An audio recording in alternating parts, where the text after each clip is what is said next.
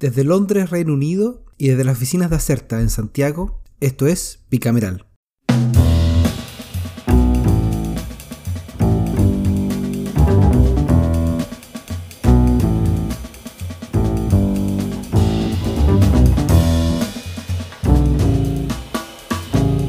Hola y bienvenidos, bienvenidas a un nuevo capítulo de Bicameral. Esta es la semana que ya ingresó a tramitación el boletín número 14.000 pero los principales titulares no pasaron por ahí. Recordemos que esta fue la semana de inscripción de candidaturas para competir por un asiento en la Convención Constituyente o en los diferentes consejos municipales, alcaldías y los inéditos gobernadores regionales que se eligen en abril.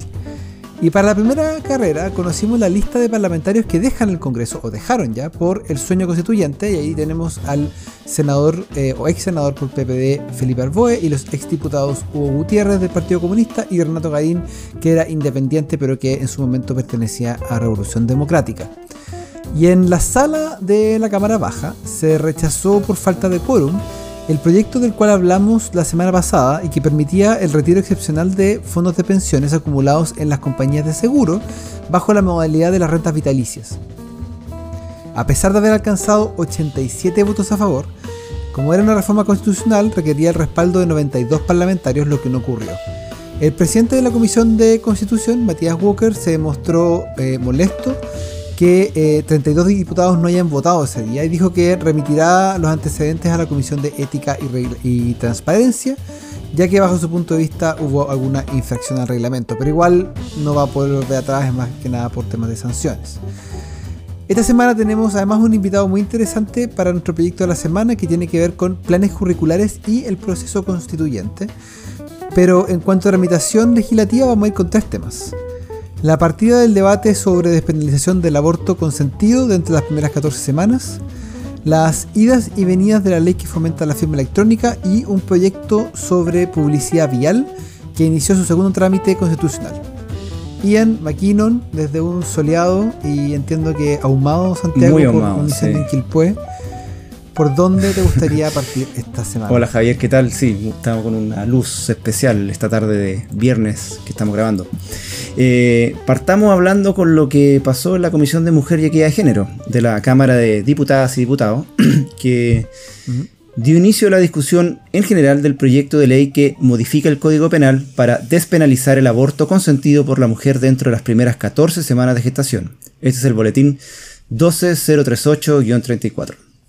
Esta moción, que ingresó en agosto del año 2018, y anota como a autoras a un grupo de diputadas de oposición, principalmente el Partido Comunista y el Frente Amplio, no había tenido oportunidad en la agenda para ser puesto en la tabla de la comisión, y muy probablemente los resultados de una discusión similar, similar perdón, ocurrida en Argentina, generaron ese, como siempre valioso, entre comillas, como momento, o momentum, como dicen algunos, que puede abrir la puerta para una tramitación similar eh, para la realidad contagio. local. Un contagio también. Contagio, que está de moda ya el término. O el, bandwagon, como dicen los gringos también, ¿no?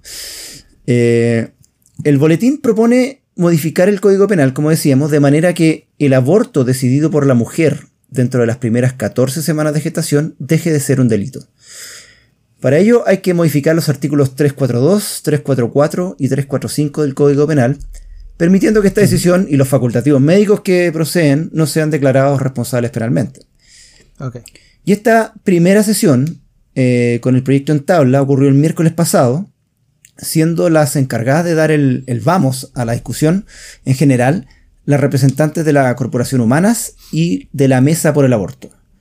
Ambas eh, entidades y sus representantes coincidieron que avanzar en este proyecto es necesario pues el aborto es una realidad de la vida reproductiva de las mujeres, el que se ha ido criminalizando, pese a que diferentes instrumentos internacionales lo reconocen como imprescindible para la salud de las mujeres. Eh, a nivel de eh, diputadas integrantes de la comisión, la mayoría de las que hizo uso de la palabra y logré escuchar se inclinó por avanzar en despenalizar el aborto bajo la fórmula que plantea el proyecto y valoraron que esté comenzando a ocurrir este debate en el Congreso. Eh, eso sí, para la diputada Jimena Sandón, el proyecto le genera dudas y dio a entender que la figura de las 14 semanas es más bien arbitraria. Es como un comentario quiero entender por qué es 14 y no 15. Creo que esa fue la, cita textual. Eh, de todas formas, fue su idea de oficiar al Ejecutivo para conocer las cifras oficiales de abortos, personas condenadas por el delito de aborto, el número de condenadas, condenas perdón, realizadas por el delito de aborto, mujeres que han muerto por, por, eh, eh, por aborto, el número de investigaciones iniciadas al respecto, entre otros antecedentes. Otras diputadas del sector, como Nora Cuevas o María José Hoffman, también manifestaron su reparo en cuanto a avanzar en esta materia. Al final, el proyecto seguirá siendo discutido por la comisión. De hecho, ya se está armando una, lista de potenciales instituciones y líderes en el tema para invitarlas a, eh, esta etapa en general. Puede que sean entonces varias las sesiones en las que estén recibiendo exposiciones. Así que vamos a estar atentos cómo avanza esta moción. Y, déjame cerrar con un, tema breve pero complementario, pues de cierta forma también está incluido eh, o vinculado a la agenda de, equidad de género. El, martes la, cámara, la sala de la Cámara de Diputados eh, hizo una, sesión especial para abordar la situación del postnatal de emergencia, eh, para dar una solución a aquellas madres cuya extensión del postnatal se encuentra vencido, esa era la situación. Y si bien los parlamentarios esperaban una respuesta positiva por parte del Ejecutivo, este último teniendo como participantes de la sesión al ministro de Hacienda, Ignacio Briones, y a la ministra de Trabajo y Previsión Social, María José Saldívar, ambos descartaron disponer medidas en el corto plazo, ya que, de acuerdo a las cifras manejadas por el Ministerio del Trabajo, de un universo de aproximadamente 81.000 mujeres que podían extender su postnatal, solo lo habían utilizado algo así como 57.000, de las cuales casi 40.000 lo postergaron por hasta los tres meses contemplados en la ley. Hoy día, en todo caso, y esto es el último, eh, el gobierno anunció una especie de subsidio al cuidado de menores, eh, todas las madres que lo necesiten por cuidado de hasta, y padres también, eh, por niños menores de dos años que lo tengan que cuidar a propósito de la, cuarentena, pueden acceder a un, beneficio algo así como de 200 mil pesos por niño, hasta por tres meses. Eso es mi, parte, Javier. Sigue tú, por favor. Tu, parte. A ver, hablemos de firma electrónica ahora, ¿te parece? Epa, sí, está muy, tema, Tema caliente. Un tema, un, de, tema de, la ley de aborto que vamos a seguir mirándola eh, con, interés y con atención porque sobre todo con después del movimiento en Argentina creo que eh, hay posibilidades de que esto se transforme en un tema eh, relevante y, también que se mueva harto. Vamos a ver, mientras, mientras exista el actor ejecutivo es difícil, pero uno nunca sabe. Bueno, hablemos de firma electrónica. Específicamente hay un boletín que quiero mencionar que es el 8466-07. Nada menos ni nada más que presentado en julio del 2012. Por el ah, número ya deberían haber, haberse dado cuenta que pasó harto rato desde su presentación. Fue presentado durante la primera administración de Sebastián Piñera y que tras poco más de un año del primer trámite en el Senado tomó cinco años en ser aprobado por la Cámara Baja. ¡Wow! Y ahora en el Senado, donde volvió el tercer trámite en enero del 2019, o sea, ya han pasado dos años. Dos años, sí. Ha generado cierto ruido por algunas acusaciones del Ejecutivo y otras voces respecto de que no habría mucha urgencia de la Comisión de Constitución por despachar. Quizás por eso, como medida de presión, el gobierno lo tiene con discusión inmediata desde comienzos de este mes. Antes de partir con lo que ocurrió esta semana, hay, vamos a hacer una, una breve descripción del contenido del proyecto. El proyecto busca masificar el uso y fortalecer el marco legal de la firma electrónica avanzada o la copia digital de tu firma para poder certificar todo tipo de documentos o instrumentos públicos, instrumentos privados, etcétera, por medios electrónicos. Sería la Express la encargada de redactar eh, después de esto un reglamento que especifique casos en que se usa la firma electrónica avanzada para la administración del Estado, o sea, para los casos que tú requieras trámites ante el Estado. Asimismo, le entrega atribuciones a dicha cartera para extender certificados en este ámbito y se le asigna la tarea de elaborar decretos que regulen procedimientos de certificación de funcionarios y autoridades de la administración del Estado. Pero el proyecto no se queda aquí porque son los principios que rigen este proyecto son bastante amplios eh, y no a la lata, pero voy a destacar algunos. Por ejemplo, eh, libertad de prestación de servicio, que, cualquiera pueda ofrecer la certificación de firma electrónica respetando las normas vigentes, o sea, que no sea una especie de estanco como ocurre con los notarios. Eh, neutralidad tecnológica del Estado en el uso de esta tecnología, o sea, que no llegue Microsoft o cualquier otra empresa tecnológica eh, qué sé yo, haga licencias únicas y esa sea la que todos tengamos que tener, sino que haya distintas tecnologías que puedan haber y que haya obviamente compatibilidad internacional. Equivalencia funcional, porque los actos eh, y contratos otorgados o celebrados por personas naturales jurídicas con firma, electrónica, con firma electrónica y que consten en un documento electrónico tengan la misma validez, produzcan los mismos efectos jurídicos, tengan exactamente el mismo estatus que aquellos documentos con firma manual, en, papel, con tinta, etc. La manuscrita. Eh, la manuscrita, la dolorosa.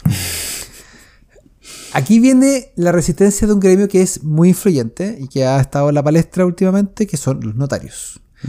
Porque el proyecto señala que, exceptuando las escrituras públicas, en todos los casos en que el ordenamiento jurídico requiera la firma de los otorgantes de un determinado acto jurídico que deba ser autorizada ante notario, el, firmante, el, famoso firmante mí, sea como solemnidad del acto o como requisito para hacerlo, ponerle ante terceros o por cualquier efecto legal. O sea, en el fondo, cada vez que tú requieras que tu, tu firma te sea ante notario, ese requisito se entendería cumplido por el solo hecho de que el acto conste en un documento electrónico suscrito por el otorgante o las partes. O sea, claro el comput eh, el, eh, eh, así como el proyecto de la, app es mi jefe, ahora sería mi computador es mi notario.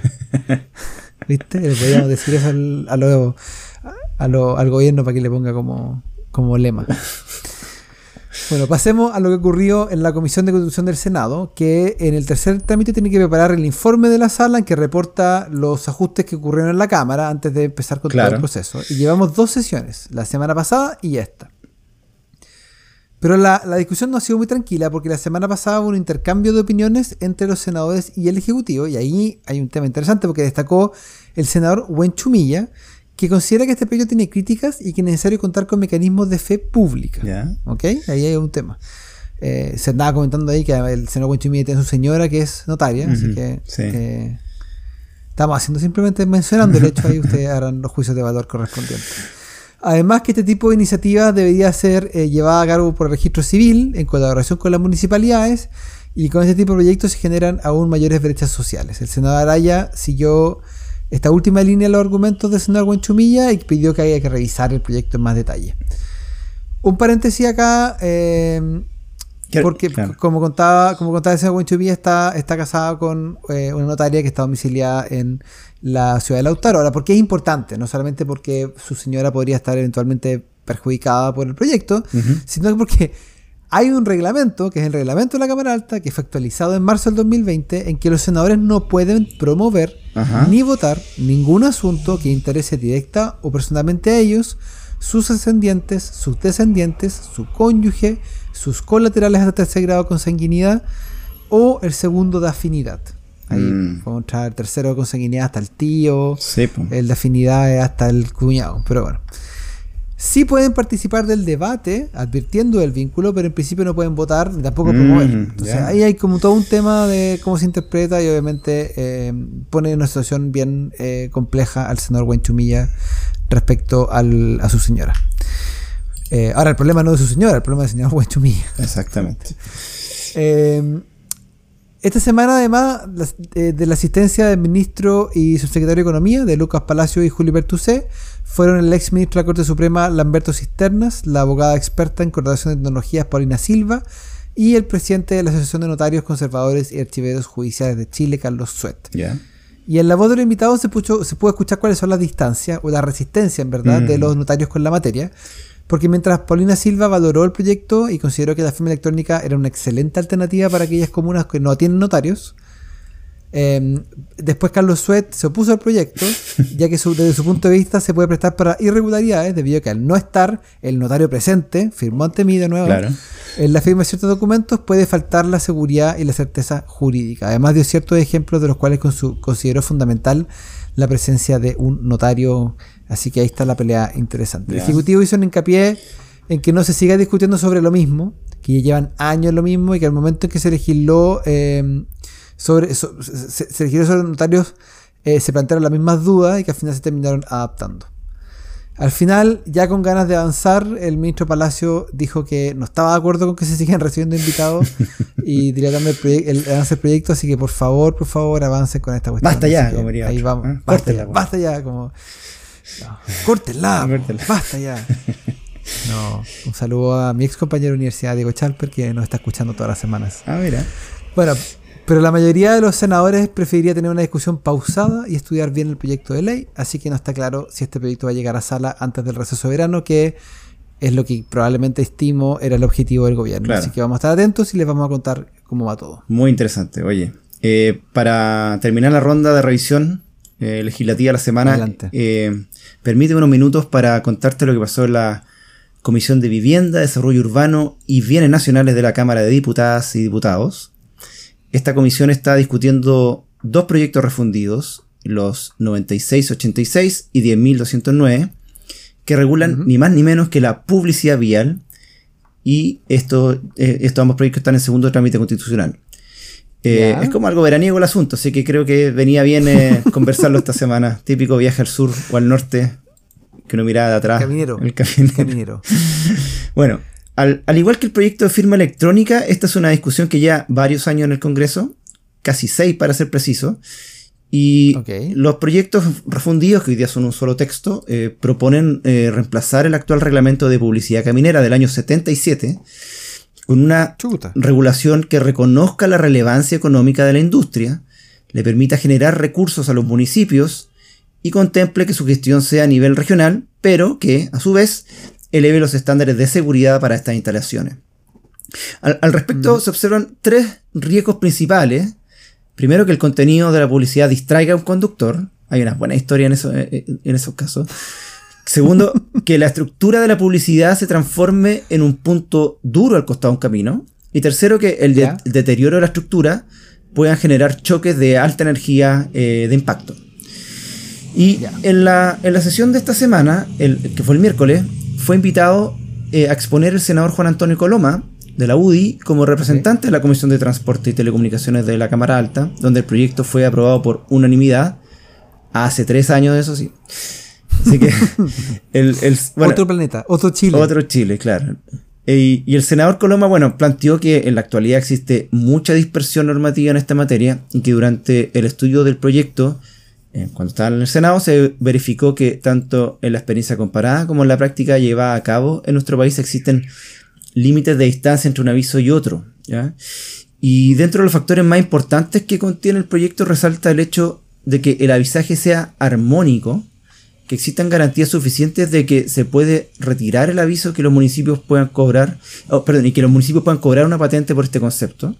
Y también destacó la necesidad de que el avisaje esto es interesante, de cuenta de los paisajes o bienes nacionales valorados por la comunidad por su impacto ecológico o cultural. O sea, no chantar cualquier aviso en una zona que pueda ser atractiva turísticamente o tenga su valor eh, eh, natural el, destacado.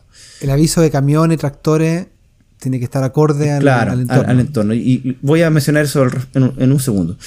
Eh, de hecho, porque el, senador Coloma decía que es esta idea, que es entre todo innovadora, eh, dice que podría marcar un antes y un después para contribuir a proteger el patrimonio cultural con una lógica especial.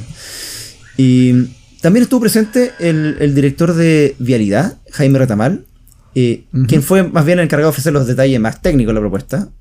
Y desde su área de expertise considera que el fundamento del proyecto es que un avisaje mal regulado es causa de inseguridad vial. Eh, suena muy razonable. Y igual sugirió unos cambios específicos que se podrían eh, adoptar en, esta, en este segundo trámite, eh, como proponer la redacción de un solo reglamento en vez de los dos actuales que propone el proyecto, uno por el Ministerio de Transporte y otro por el Ministerio de Obras Públicas. Mejor tener uno solo que sea el directriz para todas las instituciones. Y sobre esto de los avisajes en ruta escénica, señala que el país ya tiene una, una, guía a propósito de algunos lugares como lagos y volcanes, y comparte que se debe tener un tratamiento especial cuando existe un potencial cultural dentro de la ruta, e incluso haciendo distinciones dependiendo de los rubros. ¿ya? Así que interesante ese punto.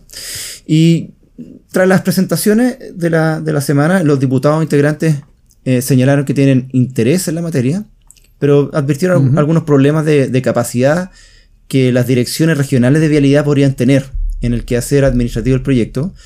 Ellos les corresponde, por ejemplo, la tramitación de las autorizaciones por los avisadores eh, e interesados, así como la fiscalización de instalación de los avisos.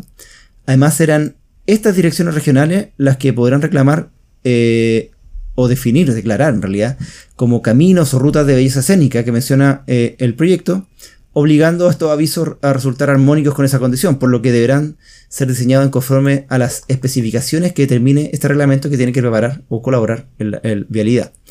Así que tras este debate, la comisión acordó que durante esta semana eh, se pudieran proponer invitados para que expongan en la próxima sesión y posteriormente se citará para votar en general el proyecto. Así que, quién sabe, durante el 2021 tengamos avisos eh, con un sentido de lugar eh, instalándose en algunas partes de Chile. ¿Ya? Sí. A, ver cómo funcionan lugares como peores nada. Claro. y otros así. Oye, eh, te propongo que pasemos al proyecto de la semana. Pasemos al proyecto de la semana. Tire la cortina, por favor. Se la tiro, no hay problema. Este es el proyecto de la semana. Muchas gracias, Javier. Eh, esta semana vamos a reconocer en esta categoría eh, al boletín 14003-04. Sí, como ya dijiste ya al inicio, ya vamos en el folio 14.000, impresionante. 14.000. impresionante. Eh, Aplauso. aplauso. es como cuando a los, a los jugadores de fútbol le marcan el gol 100, el 1000, el 2000, ya vamos en el boletín 14.000. claro, el boletín 14.000. Le va a mandar un, un galvano Un galvano, exactamente. al, al- al que lo propuso. Bueno, este boletín, el 14003, modifica diversos cuerpos normativos con el fin de fomentar la participación e información de las y los estudiantes respecto al proceso constituyente. Ok. Esta es una moción de 10 diputadas y diputados liderados por eh, Camila Rojas, diputada de Comunes por el Distrito 7, que eh, tiene a Valparaíso, Viña, Algarrobo, Casablanca y otras lo- localidades del litoral central. Y propone modificar la ley 20.911, que crea el Plan Ya. de Formación Ciudadana para los establecimientos educacionales reconocidos por el Estado. Y esta ley, que yo no conocía honestamente, eh, entre otras directrices, establece que el plan debe promover la comprensión y análisis del concepto de la ciudadanía, los derechos y deberes asociados a ella, entendidos estos en el marco de una república democrática con el propósito de fomentar una ciudadanía activa en el ejercicio y cumplimiento de estos derechos y deberes y fomentar a los estudiantes desde párvulos hasta la educación media el ejercicio de una ciudadanía crítica, responsable, respetuosa, abierta y creativa. ¿ya? Nadie se salva.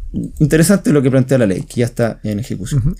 Eh, así las cosas, la moción propone promover y fomentar la participación, opinión e información de los NNA, niños, niñas y adolescentes, en el proceso constituyente a través de acciones concretas, de acuerdo al nivel educativo, por supuesto, eh, que permitan cumplir con los objetivos de esta mencionada ley 20.911.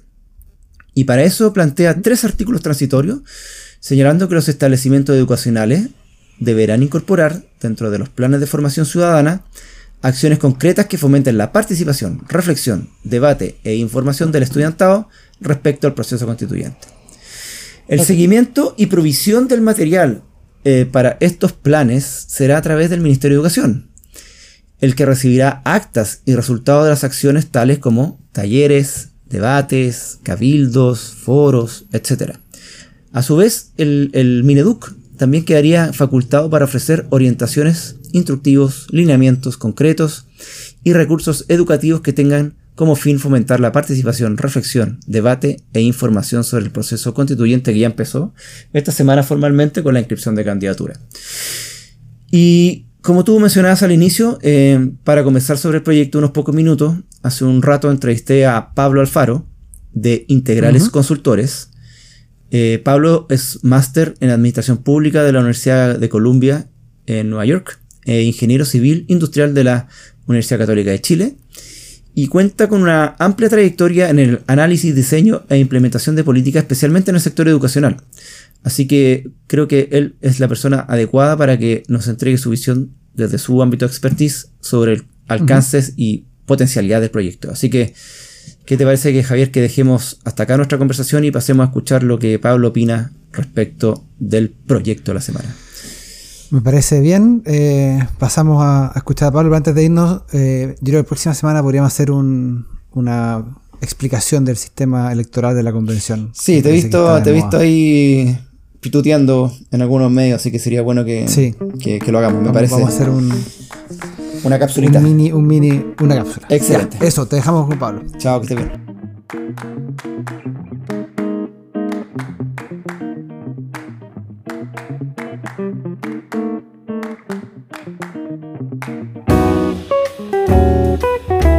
Hola Pablo, eh, gracias por eh, contestar la llamada de Bicameral esta semana para conversar sobre este interesante proyecto de ley, esta moción que ingresó esta semana, el, el boletín 14.003. Increíble que ya estemos en el folio 14.000, lo comentábamos con Javier. Eh, este proyecto que propone eh, crear el plan de formación ciudadana para los establecimientos educacionales reconocidos por el Estado en materia de proceso constituyente. Entonces, nos gustaría eh, que tú nos pudieras dar tu visión como experto en el área de educación. ¿Qué te parece el proyecto? Si, está, eh, si es una, una, buena materia, está encaminado. ¿Qué, ¿Cuál sería tu, tu, sensación inicial con respecto a esta, a esta moción? Hola Ian, eh, muchas gracias por la invitación. Saludo también a Javier. Em, Yo se lo doy. Em, mira, me parece que primero para, para, hablar del plan de formación ciudadana hay que entender que justamente dentro de lo que es la política educativa chilena, eh, los planes eh, o, la o, la solicitud o la implementación de planes a nivel de la escuela es, es, es un fenómeno eh, más bien reciente, de los últimos 10, 15 años y también que se ha extendido a distintos ámbitos. Uh -huh. si, si, bien, más bien en los 90, el Ministerio de Educación bajaba ciertas políticas que se implementaban directamente o que se solicitaban directamente a los docentes o a las escuelas de, de una forma indefinida. A partir de los, del año, de los años 2000 en adelante, se les, se les solicitan a las escuelas que preparen sus propios planes de acuerdo a distintas temáticas. ¿Ya? Eh, tal vez lo, el, lo, más emblemático son los planes de mejoramiento educativo, que eh, le, a través de los cuales las escuelas definen acciones para, digamos, apoyar a sus estudiantes prioritarios y con los cuales también eh, a partir de los cuales se gasta la plata que está asociada a la subvención educativa preferencial. Y desde ese punto de vista esto ha sido un avance porque los planes les permiten a las escuelas tener eh, flexibilidad para definir cuáles son las acciones que tienen más sentido eh, dentro de su contexto, dentro de sus necesidades. Ahora, por otro lado, los, los, planes también, o la, ha comenzado a haber una proliferación de planes eh, donde para, la, para, los establecimientos educativos se hace muy difícil poder gestionar eh, y poder eh, sacar adelante, eh, digamos, lo que significa responder a estos distintos planes. Yeah. y esto además considerando eh, la época en que estamos viviendo, porque no podemos dejar de recordar que estamos viviendo en una época de educación híbrida, ¿ah? donde las, los, muchos establecimientos educativos continúan cerrados, muchos están reabriendo, pero de forma paulatina, uh -huh. y ha sido un periodo tremendamente difícil para eh, directivos, docentes y estudiantes. Así que si tú me preguntas por la potencial efectividad de, esta, de, esta, de este proyecto de ley, uh -huh. eh, a mí me parece que, que mira, el, el, el, el, sistema educativo siempre es muy receptivo de, de la regulación y, y, actúa conforme a lo que se disponga. Y, y muy probablemente eso es lo que va a ocurrir y en la medida que los planes de formación se generen, eh, los establecimientos educativos van a, van, a, van a cumplir con lo que se disponga. Ahora, eh, cuánto de ello se va a transferir a la práctica o cuánto de ello efectivamente se va a implementar, no sabemos. Y eso también nos lleva a preguntarnos si, si el lugar para definir esto es desde una ley, desde el Congreso, uh -huh. o tal vez debería ser fruto de una reflexión más local, eh, entre, desde los centros educativos con las comunidades o con los sostenedores. Perfecto, perfecto. Sí, interesante ese, punto. A mí me llamó la atención, solamente como un paréntesis, la discusión que hubo la semana pasada, si mal lo recuerdo, respecto a esta propuesta de generar una especie de programa sobre derechos humanos. Y también me hice la misma pregunta, si eh, es a través del Congreso donde se tiene que impulsar este tipo de modificaciones o es un trabajo más reflexivo quizás en otro, en otro ámbito. Eh, pero volviendo un poco al, al proyecto, a ti, el, dentro de tu experiencia, este tipo de dinámicas que propone para la, la, discusión o el proceso formativo o el seguimiento del proceso constituyente a nivel educativo, eh, que hablan de foros, asambleas, eh, otro tipo de, de, actividades interactivas, eh, suelen ser efectivas como para involucrar finalmente a los estudiantes en estas materias, porque ese es un poco el, propósito de, la, de, la, moción. Sí, claro, mira. Eh, De acuerdo, lo, que hay que entender es que para, para impulsar eh, lo que es la, eh, los conceptos de ciudadanía, los conceptos de una sociedad democrática, em, los establecimientos educacionales disponen de distintos espacios. Eh, y esto lo señalan las orientaciones del Ministerio de Educación al respecto. Un primer espacio es la implementación misma en el aula a través del currículum vigente. ¿ah? el currículum vigente permite a través de la implementación de, los objetivos de aprendizaje, eh, de la implementación del currículum, digamos, trabajar esta temática. Una segunda oportunidad para poder trabajar eh, eh, los objetivos de formación ciudadana son, son, las actividades extraprogramáticas o extracurriculares dentro de los establecimientos educativos, por ejemplo, talleres. ¿Ya? Y un tercer posible espacio son los espacios de participación, diríamos los espacios de cultura democrática dentro de los establecimientos educativos, el consejo de profesores, el consejo escolar, los consejos de curso, los centros de alumnos. Em, por lo tanto, las, eh, los ámbitos que propone el proyecto de ley, eh, a mí me parece que están 100% eh, relacionados con estos distintos ámbitos. Tal vez me parece, tal vez me parecen em, que están más bien orientados hacia lo, hacia lo extraprogramático, tal vez se podría hacer mención a más al ámbito de implementación en el aula curricular, o tal vez se podría hacer alguna mención más específica a los de cultura democrática, pero de todas maneras me parece que eso es, eso es eh, va en la línea, en la línea correcta. Eh, la pregunta es cómo efectivamente los establecimientos educativos van a poder eh, abordar eso realmente desde lo local, desde estas tres perspectivas y puntos de vista. Oye, y ya que lo menciona un poco, el rol del ministerio, aquí le entregan una responsabilidad dentro de todo importante, que es, bueno, primero como atender que el cumplimiento de esta actividad se realice, deben recibir las actas y eh, resultados de las acciones estas que hablamos, eh, como los talleres, los debates, etcétera, pero también le, establece la, obligación o, poner a disposición, más que nada, de los establecimientos educacionales el, orientaciones, instructivos, lineamientos concretos, dice, recursos educativos. ¿Puede un ministerio como el de Educación lanzarse con esto en el mismo año que el proceso constituyente ya está en marcha? Es decir, esto pensando que el la convención se instala en mayo y este proyecto, asumamos en un, buen escenario, eh, de vuelta al receso de verano, es aprobado entre marzo y abril, por poner un escenario eh, optimista. ¿Tiene el Ministerio de Educación la capacidad para instalar todo este, eh, lo que se le plantea en tan poco tiempo? Bueno, em, respecto a lo que mencionabas, primero, primero quería no quería dejar de mencionar eh, la, solicitud que se hace en el proyecto de ley respecto de que, de que la documentación, de que la evidencia que se genera a partir de este trabajo se ponga, en el fondo, se entregue al Ministerio de Educación y se disponibilice. Me parece que, que, eso no va directamente en la línea de, de, digamos, de apoyar a los establecimientos y entender eh, la tremenda carga de trabajo con la que se encuentran. Y me parece que imponer, digamos, el rendir cuentas respecto de, este trabajo puede ser una carga adicional que, a lo mejor no, no, no, no, tiene la mayor prioridad en este momento. Ahora, em, respecto de la capacidad de poder implementar esto en, corto tiempo, em, de todas maneras es algo muy difícil. O sea, tú, tú tienes toda la razón. Efectivamente el Ministerio de Educación podría, me, imagino yo, rápidamente elaborar un documento de orientaciones. Em, en, otras ocasiones lo ha hecho así rápidamente, por ejemplo, eh, en virtud de la emergencia de COVID, el Ministerio, a mi, juicio, reaccionó de forma bastante rápida en el sentido de emitir documentos de orientaciones. Uno podrá discutir si eran, eh, si eran los adecuados, si tenían la profundidad adecuada, si estaban en la dirección adecuada, pero de que salió un documento rápidamente, salió un documento rápidamente.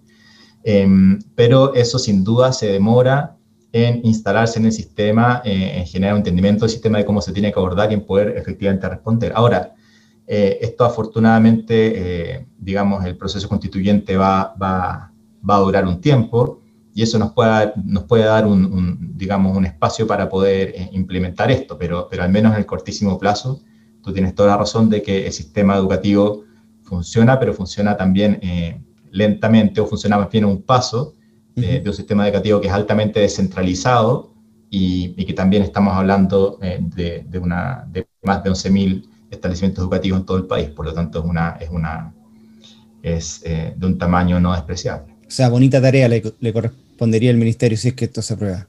Oye, Pablo, muchas gracias por tu tiempo. Eh, solo quizás para cerrar decir que este proyecto pasa a la Comisión de Educación de la Cámara de Diputados sin urgencia, pero como siempre, nuestros proyectos de la semana quedan en una eh, carpeta especial donde los estamos vigilantes a ver qué, ocurre con ellos para informárselos durante la semana. Muchas gracias, Pablo. ¿ah? Muchas gracias, Ian. Saludos. Chao.